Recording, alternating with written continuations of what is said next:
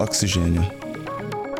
Um programa de ciência, cultura e tecnologia produzido pelo LabJor em colaboração com a Rádio Unicamp.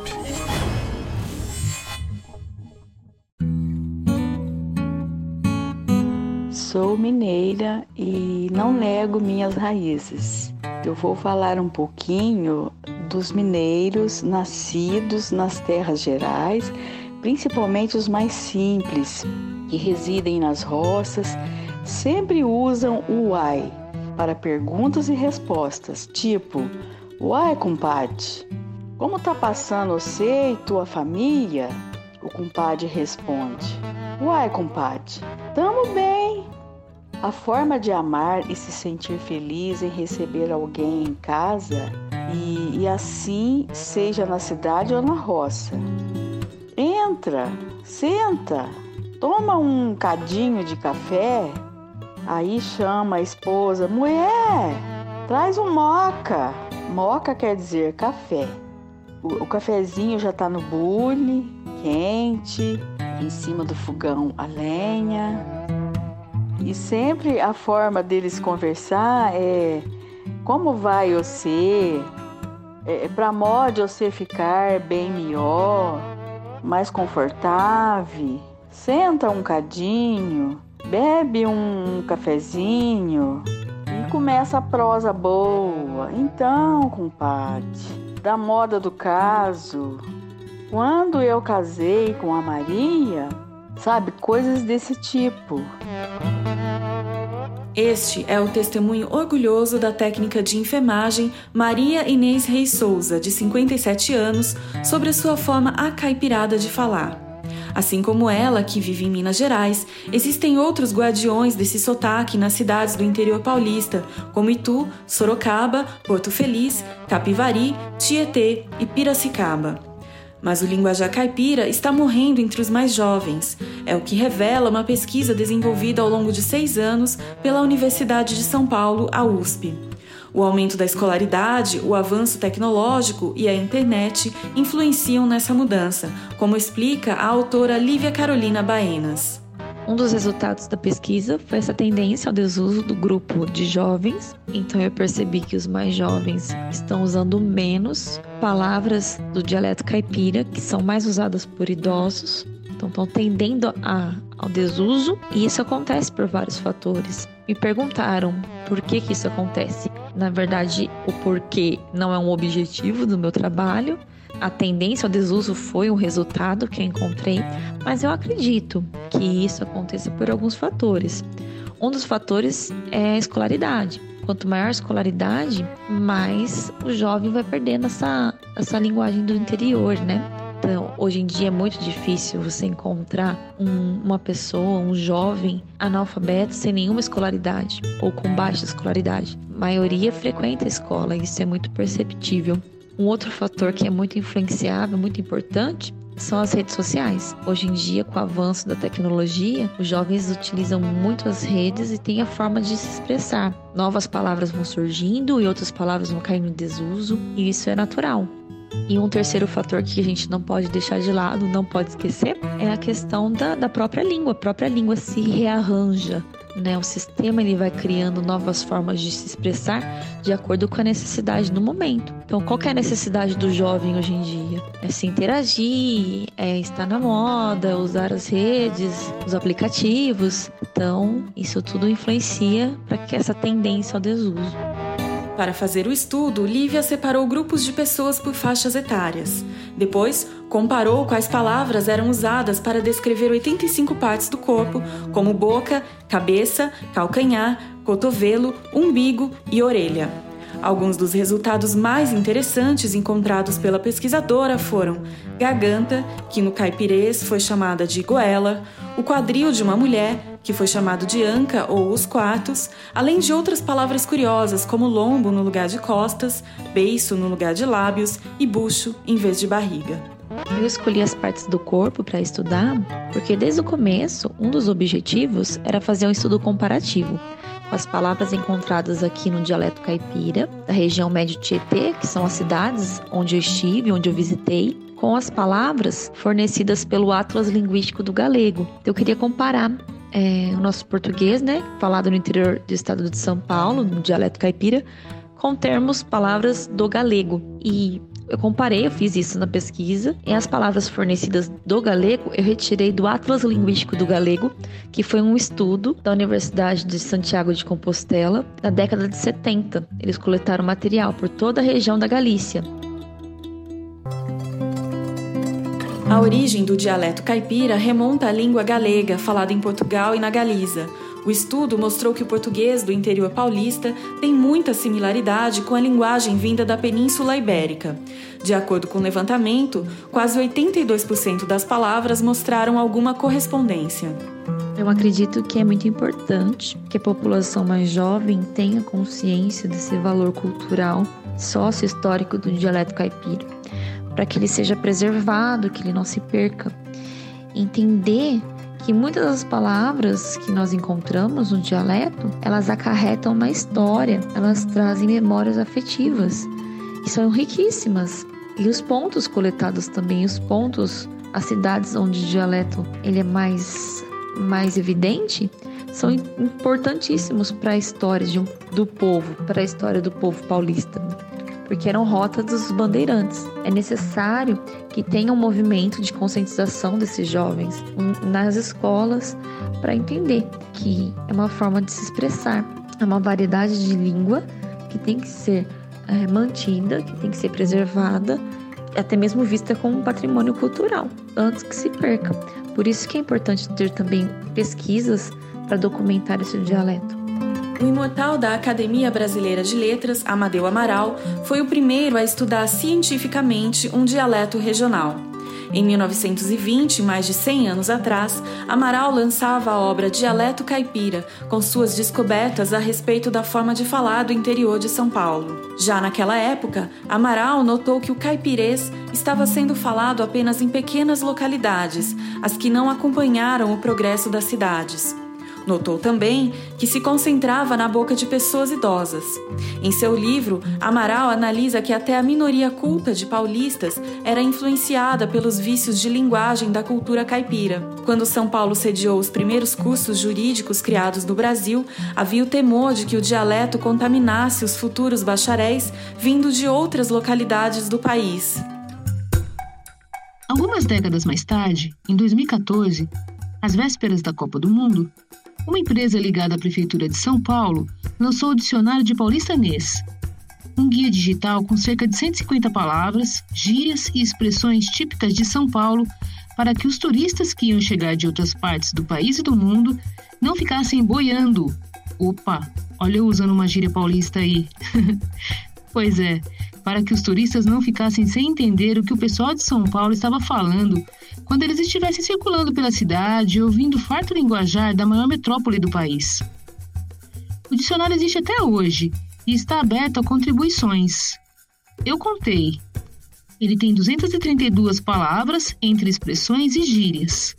E é impressionante como algumas expressões, tão comuns aos paulistas, são tão diferentes para quem vem de outras regiões do próprio país em que a gente vive. Quando a gente estava pensando em um personagem para este podcast, me veio em mente uma pessoa que eu conhecia há 10 anos e que divertia todo mundo contando suas experiências com a forma como se fala em São Paulo versus a forma como se fala no Nordeste do Brasil. É, quando eu cheguei em Campinas, eu fui morar numa casa de fundo, lá na região dos Diques, e a senhora de lá era daqui mesmo do estado de São Paulo, e eles tinham um, um sotaque bem carregado, assim, de campineiro mesmo, né? E eu não conseguia entender nada, ela falava, eu ficava com vergonha de falar que eu não entendia, eu falava, ah, sim, entendi, legal mas eu não estava entendendo nada do que ela falava. No primeiro dia, ela conversando comigo. E eu não sei, eu achei muito difícil assim no começo, porque eu nunca tinha visto ninguém de, de outro estado falar. Eu era maranhense, nunca tinha saído do Maranhão. Aí depois, com o tempo, eu fui entendendo a, a, a linguagem, eles falavam, entendia que eles falavam um pouco rápido, não sei. Mas eu não conseguia ter uma compreensão assim bem limpa da fala. Mas depois eu, eu fui me acostumando assim com sotaque. Mas no começo foi difícil. Esse é o Gemerson Brás, um maranhense de Santa Inês, cidadezinha de pouco mais de 80 mil habitantes. Ele deixou o Maranhão em 2001 para fixar residência no interior de São Paulo. E como já tinha um irmão dele que morava em Campinas, foi nessa cidade que ele escolheu morar. Pois é, para o Gemerson não foi nada fácil se adaptar à forma como se falava em São Paulo.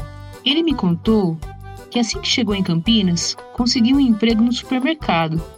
E eu aproveitei para perguntar como é que foi a primeira entrevista de emprego dele. Se foi difícil, tendo em vista essa questão da linguagem. Foi um pouco mais difícil eles entenderem o que eu falava, né? Era que eu estava com sotaque bem carregado, falava alguns, alguns regionalismos, assim, algumas palavras bem locais, assim, que eu não me recordo agora. Mas não foi difícil, não. Na entrevista, não. Entre sotaques e gírias, eu acredito que eu demorei em média uns quatro meses, assim, para ter uma compreensão um pouco melhor do sotaque, das gírias. Das gírias um pouco mais rápido, porque eu cheguei aqui, eu tinha 19 anos, 20 anos, então eu estava bem novinho e eu já tinha um pouco de intimidade com essa linguagem mais, mais de jovem, assim, né? Então eu consegui, é, por intuição, entender o que se passava, o que estavam falando, assim, né? Mas eu demorei uns quatro meses para ter uma compreensão melhor, assim, da, da, do, do sotaque, das gírias, né? O tempo passou, o Gemerson prestou um concurso para os Correios e foi trabalhar lá. E foi lá que uma situação hilária aconteceu. Então, tinha um amigo meu no Correio que ele ele é alagoano. E a situação engraçada assim é que eu era o tradutor dele, porque lá, quando trabalhava no correio, é, ele falava muito rápido, tinha um, uma dicção não muito limpinha assim e tal. Aí eu era o tradutor dele, eu entendia tudo que ele falava. Um outro que é pernambucano também falava rápido pra caramba. Eu conseguia entender tudo que ele falava, ninguém conseguia entender. Eu ficava impressionado assim, como as pessoas não conseguiam entender, eu conseguia. Mas é porque meu ouvido já estava familiarizado com esse sotaque, né? Com esse sotaque do Nordeste, então eu conseguiria é, ter um entendimento mais, mais fácil, assim, do que eles estavam falando. Mas é isso, eu era o tradutor. Quando tinha esses dois colegas conversando, o pessoal me chamava para ser o tradutor porque não entendia nada do que eles falavam. Mineira de Muzambinho, a Claudete Oliveira, outra personagem do nosso podcast, conta que sua experiência ao chegar em São Paulo foi de total estranheza. Quando foi me perguntado sobre o sotaque, a dificuldade que eu tive em São Paulo, a primeira coisa que me veio à cabeça foi um trecho da música do Caetano Veloso, que eu vou falar agora. É, quando eu te encarei frente a frente, não vi o meu rosto. Chamei de mau gosto o que vi, de mau gosto, mau gosto. É que Narciso acha feio que não é espelho.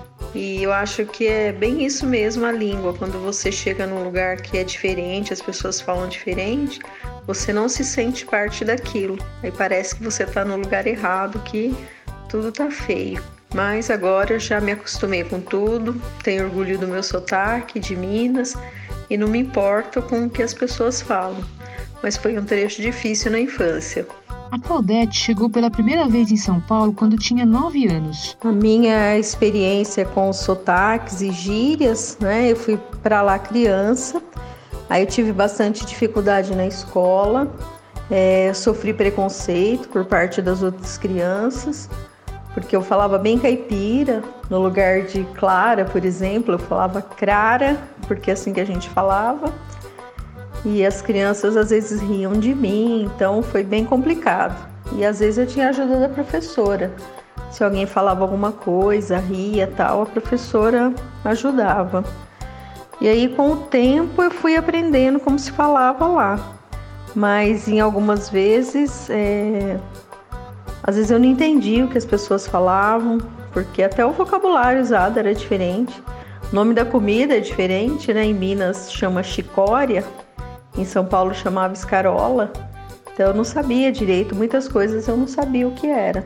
Daí eu tive bastante dificuldade, sim, de criança, para me adaptar, né? É, com as palavras, com a maneira que os adultos falavam. Eu me lembro que eu era a única criança que chamava todo adulto de senhor, mas eu falava senhor, senhor, senhor. Aí as pessoas falavam, ai que bonitinho, mas eu falava um senhor bem caipira.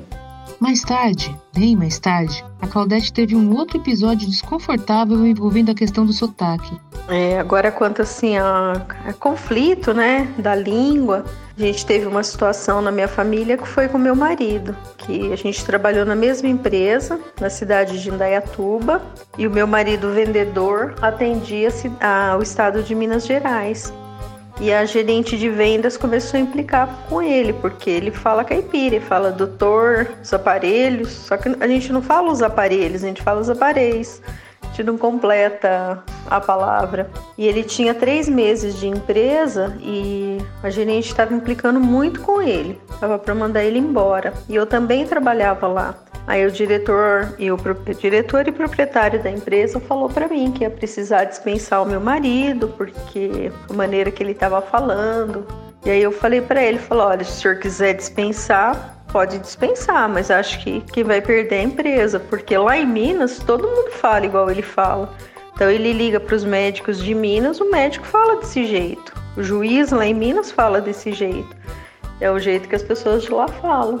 E aí, conclusão, meu esposo está na empresa há 17 anos, mas a língua foi a, a, o sotaque, né? Foi uma barreira mesmo. Atualmente, tanto a Claudete quanto o Gemerson estão muito bem adaptados em São Paulo e até usam seus regionalismos como uma forma de descontrair nas conversas em rodas de amigos. A dificuldade que eles sentiram quando chegaram em São Paulo é a realidade de muita gente. O último censo do IBGE, que é de 2010, aponta que no país inteiro, cerca de 26 milhões de pessoas residiam fora do estado em que nasceram, e São Paulo concentra a maior parte desse contingente, são 8 milhões de brasileiros vindo de norte a sul do Brasil. Uma verdadeira Babel. Tanta variação linguística faz de São Paulo um outro Brasil, menorzinho e cheio de encanto e riqueza cultural. É, a gente pode pensar que um, uma língua, uma comunidade linguística é como um ecossistema, né? Os elementos interagindo ali numa ordem específica. E aí, todo novo elemento que entrar em contato com esse ecossistema vai influenciar isso, né? E não precisa entrar em contato com todo o ecossistema de uma vez, mas só de entrar em contato com um elemento, já vai ter uma mudança naquele elemento, e se um elemento muda, ainda que sutilmente, então, as interações dentro desse ecossistema todos vão sentir essa diferença, né?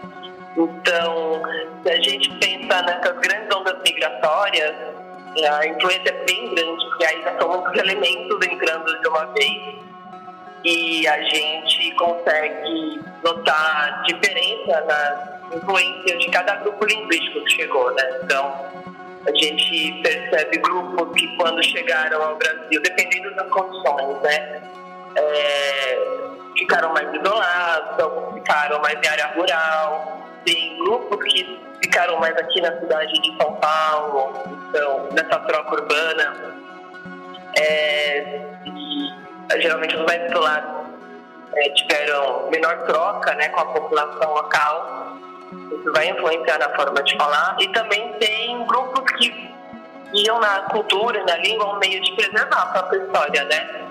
Então, fizeram questão de preservar, de falar, de ensinar os descendentes é, a sua língua. Ah, por outro lado, também tem grupos que vêm com condições de bastante estigmatização, né?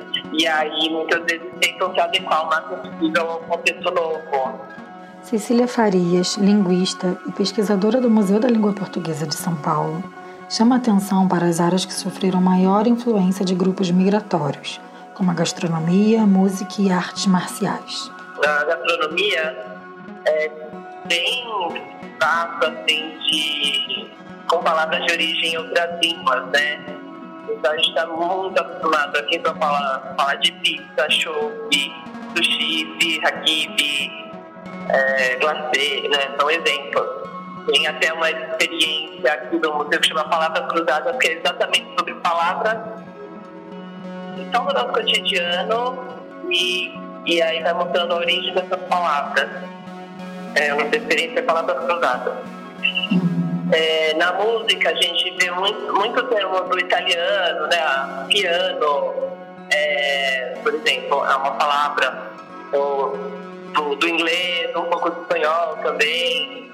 É, quando a gente pensa em artes marciais, né, as primeiras coisas que vem à mente são palavras de povos do leste asiático, como judô, karatê, taekwondo.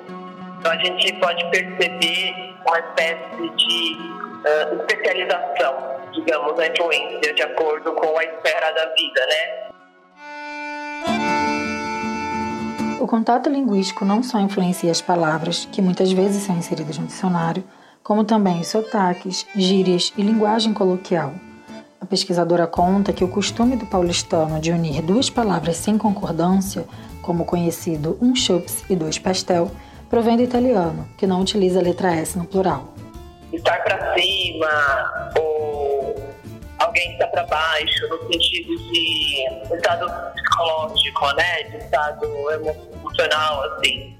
É, vem, vem de uma expressão que tem a ver com o corpo, mas, mas a gente não pensa muito como gíria. E a gíria é isso, né, também. É uma criação nova, é uma significação, às vezes, de uma palavra antiga, e, e com o tempo vai, vai, a gente vai assimilando como parte da língua essas novidades. O tempo todo a gente está criando novidades, algumas vão continuar e outras vão passar. É, as gírias, elas marcam muito o grupo social, então elas podem ser grandes ferramentas de identificação social, de identificação com um grupo, né? Inclusive, às vezes, tem... É, acho que existe um engano tá, meio frequente de associar a fala de menos prestígio social, mas mesmo grupos mais letrados têm a sua gíria, sabe? As suas formas de falar, as suas expressões próprias, né? E a gíria seria isso, essa forma própria de falar um negócio. É, tipo jargões uh, do pessoal do direito, que colocam os latinismos ali, que mais ninguém usa, é só naquele meio que se usa. Ou aí voltando para São Paulo, é, a gente fala muito assim do, é, do falar do, do da galera da Bellini, da Faria Lima, e aí que coloca um monte de termos em inglês para palavras que a gente super tem em português. Então é fazer uma call. A São Paulo cultural que conhecemos hoje é recente e teve origem no final do século XIX, com a chegada de imigrantes e a formação de um polo econômico. Mas não se pode esquecer que a identidade local começou com a influência dos povos indígenas que aqui habitavam e tinham uma base tupi muito forte. São Paulo é a quarta cidade do Brasil com maior número de indígenas, geralmente localizados nos extremos norte e sul. Ainda que pareçam extintos, são ativos na busca pela igualdade de direitos e mantêm a sua cultura por onde passam. Tem muitas palavras que às vezes a gente nem. coisas como animais, coisas da natureza, alguns alimentos a gente associa com facilidade, né? Mandioca, é, maracujá, jaguatirica, coisas assim. Mas também tem outras do cotidiano, como pipoca, mutirão, pichain, que a gente nem sabe que é de origem tupi, né? Uhum. E, mas são palavras que, por exemplo, quando a gente vai falar com falantes de português de outros países, eles não vão conhecer. É, porque é daqui, é do português brasileiro, conta desse contato linguístico.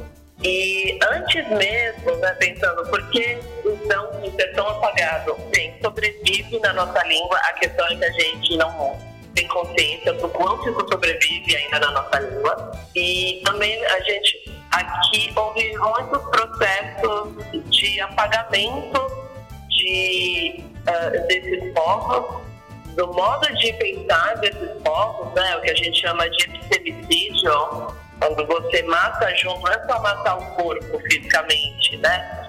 Mas quando você mata uma forma de conceber o mundo, né? mata a episteme desse povo, e muitas vezes na, for, na força mesmo. Então, um marco muito importante para o pagamento das línguas indígenas do Brasil são as reformas pombalinas Marquês de Pombal tá, promove no fim do século XVIII. É o momento em que ele vai proibindo a língua geral, tira o ensino da mão dos jesuítas, por exemplo, que tinham um, um modo de, de atuar, é, de aprender a língua dos, dos indígenas, dos povos originários, para ter um contato na língua deles, né? E aí é o momento em que se oficializa que tem que se usar português porque era uma minoria que falava português até então. Né? Às vezes a gente tem uma ilusão de que chegaram aqui 1.500, em 1.500 de um, todo mundo falava português. E não é. Isso tem, tipo, dois séculos, e dois séculos que, que começou-se a instituir isso. Não é nem que em dois séculos já estava a maioria falando português. E tem isso e tem você não viabilizar a vida em outras línguas, né? Quando você não permite que documentos oficiais possam ser feitos em outras línguas, que a descrição do atendimento no posto de saúde, as escolas, o acesso a direitos básicos não permite que eles sejam feitos na língua daquela pessoa, ela vai avançando nessa língua para sobreviver. Então, se coloca português para tudo, por exemplo, aí é uma, uma das formas de fazer com que as pessoas não possam viver nas suas línguas, né? O Museu da Língua Portuguesa foi construído em 2006 na Estação da Luz, por ser um dos principais pontos de chegada dos imigrantes, mas foi destruído em um incêndio no final de 2015. Em 2021, a casa reabriu as portas com boa parte do acervo conservado digitalmente. Atualmente, está com a exposição Sonhei em Português, que conta a história dos imigrantes do século XXI. Aqui na exposição tem relatos, tem muitas cabines vídeo é, que estão ao lado de objetos que fazem menção ao processo migratório. E aí tem relatos de 13 migrantes de diversos países, é, desses países que têm grandes números de migrações contemporâneas, Inclusive o nome do relato, o nome da exposição, foi em português, vem do relato de uma imigrante síria, de um momento que ela estava contando a questão com a língua, de entender, porque em algum momento ela sonhou em português. E aí ela acordou assim, ah, sonhei em português. E foi quando ela se sentiu se apropriando, enfim, da língua desse lugar do que ela estava, sabe? E é uma exposição que foca, eu sinto ela muito focada na, na vivência do imigrante. A pesquisadora explica que as palavras são importantes porque podem ativar muitas coisas, como as feridas ou o fortalecimento da identidade, intensificando as relações de poder. É pensar por que, que tanta gente fala português nesse país e por que, que a gente tem uma briga tão grande entre as formas de falar, sabe? Uma normatividade tão grande? Por que, que a norma padrão é tão distante, muitas vezes, do que a maioria da população fala? Porque a gente tem uma relação de poder de quem é que define qual vai ser essa norma padrão a ser seguida, que é uma minoria, que não está levando em consideração o que a maioria está falando. Então, acho que esse conflito da nossa língua é, é algo que a gente tem que se perguntar, né? Por que, que é assim? Cecília finaliza a nossa conversa alertando que, para valorizarmos a língua portuguesa, é preciso valorizar os falantes. Exposições, livros e expressões artísticas são consideradas boas ferramentas, contanto que não criem uma imposição sobre como as pessoas devem agir. É, fazer produções artísticas que valorizem, que entendam o valor dessa diversidade de pessoas e suas formas de falar, é, publicação de livro também. Então, coisas que mostrem a importância de, desses, desses falantes e também criar um ambiente em que as pessoas possam usar a língua, né, a sua forma de falar sem estigmas sociais para que elas possam escolher estudar na sua língua, pensando nas outras línguas além do português que falado no Brasil, que elas possam escrever na sua língua, que elas possam se sentir uh, cidadãos plenos na sua forma de falar e não menos humanizados porque não falam como um livro mandou falar.